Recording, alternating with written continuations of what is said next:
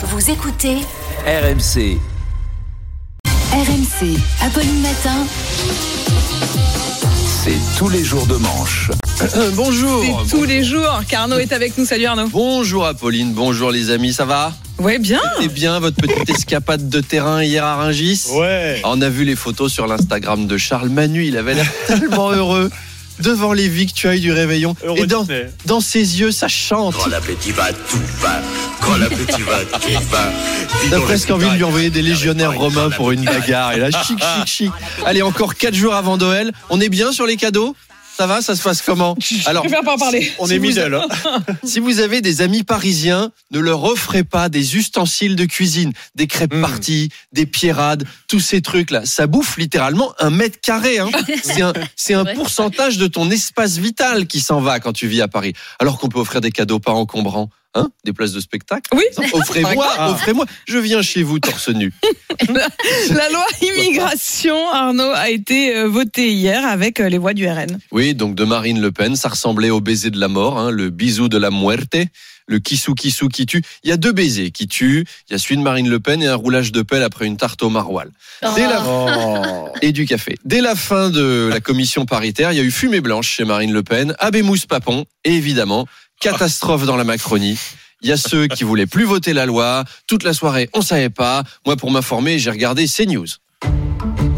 Alerte, info. Marine Le Pen a approuvé la loi immigration du gouvernement. Tout de suite, une édition de décryptage sérieux et professionnel avec Christine Kelly. Et oui Excusez-nous, vous nous prenez en pleine queue le le. Allez, Philippe, Bil- Philippe Bilger, un peu de sérieux, remettez votre slip et partons. Parlons politique. Marine Le Pen a annoncé qu'elle voterait la loi immigration. Emmanuel Macron va-t-il pouvoir tenir longtemps dans cette posture? Philippe Bilger, vous êtes d'un de nos chroniqueurs les plus cultivés, qu'en pensez-vous? Écoutez, ce matin, c'est un magnifique cadeau de fin d'année pour les patriotes, un cadeau de Saint-Sylvestre que je prends pour moi, vu que j'ai la voix de Sylvestre Titi et Gros Minet.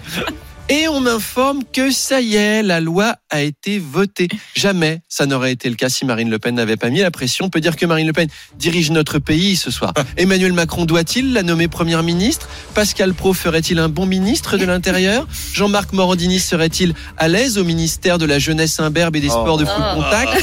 Philippe Bilger à la justice et vous, Philippe de Villiers, à la culture peut-être?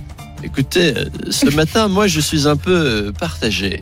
Je pense à Jean-Marie Le Pen, euh, qui n'aura pas vu cette victoire de son vivant, et c'est dommage. 70 ans de politique pour se faire voler son idée et son programme par des macronistes C'est de l'appropriation culturelle. La loi, donc effectivement, a été votée. Avec les voix du RN, mais en Macronie, on a trouvé le truc. Il suffit qu'on dise oui, mais mais les voix du RN, elles comptent pas, monsieur. En tout cas, ça a été une sale journée pour Elisabeth Borne. Déjà, la négociation avec Eric Ciotti, elle a été musclée. Elisabeth, je souhaite que les APL soient plus durs à obtenir pour les étrangers. Et je demande également à ce que les allocations familiales ne soient pas données avant 5 ans. Et je veux qu'on puisse faire pédaler les étrangers pour fabriquer de l'électricité. Attends, attends, je note pas trop vite. Et je veux qu'on puisse utiliser les étrangers dans les métiers en tension, mais gratuitement, sans salaire. Et que s'ils meurent, on puisse revendre les cadavres aux usines de Knacky Ball et de nourriture pour chiens. Eric, non, au départ, on voulait une loi gentille avec les gentils et méchante avec les méchants. Bah oui, les gentils c'est les Français, les méchants c'est les étrangers. Ça va très bien. Euh, Arnaud, euh, euh, Arnaud, oui. lors d'une entrevue avec des élèves, le ministre de l'Éducation nationale, Gabriel Attal, a avoué avoir eu une période euh, gothique pendant Ouais. sa jeunesse. On l'avait pas vu venir. Non. Gabriel Attal, le gothique, il a dit ça à propos du port de l'uniforme à l'école. Il doit être gothique avant d'être renaissance. Bah, il y a une certaine logique historique. Allez hop, vanne d'historien Ah cultivé oui. dans la gueule. Mais oui. Voilà. Après, de gothique à macroniste, tu sens que la rébellion a pas duré longtemps. hein. C'est un choc. C'est un peu comme apprendre que Jordan Bardella, ado, il était antifa avec des dreadlocks, qu'il était zadiste. Ou c'est comme apprendre que Édouard Balladur, quand il était jeune, il a été jeune. Et, et j'étais même Rastafari pour détruire le Babylone System.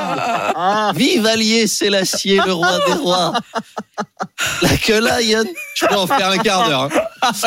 Alors, Gabriel Attal est né en 1989 in Zion.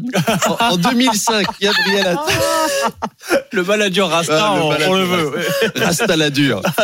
Donc, Gabriel Attal, en 2005, il avait 16 ans. En 2005, qu'est-ce qui passait à la radio? N'était pas gothique en fait, hein. il était juste fan des Tokyo Hotel comme tous les faillots qui faisaient allemand deuxième langue. Mais euh, moi, j'adore les Tokyo Hotel. Ils sont allemands et ils gèrent très bien leur fortune. m'a dit Kevin Le Chic, mais lui ça compte pas. C'est pas ça être gothique, Gabriel. Attal, il était à l'école alsacienne, c'est une des écoles privées les plus chics de France. C'était quoi son climax de rébellion? Eh ben, en fait, euh, une fois, euh, Madame de Malherbe, euh, j'ai bu un whisky coca à la boum de Rodolphe. Euh, du coup, j'étais en mode total déglingo et Ah. j'ai commencé à porter un pull Lacoste noir sur mes épaules, en fait. au lieu du- goth. au lieu du, du framboise en fait. Donc en seconde, je me suis même fait un tatouage malabar et tout hein, sur le bras. C'est ce jour-là que je suis devenu un rebelle, je crois. Et j'ai même 18 à la prof de latin, flûte à la prof de grec, et j'ai même fait semblant d'être malade pour sécher un cours de sport. Calme-toi, Joe.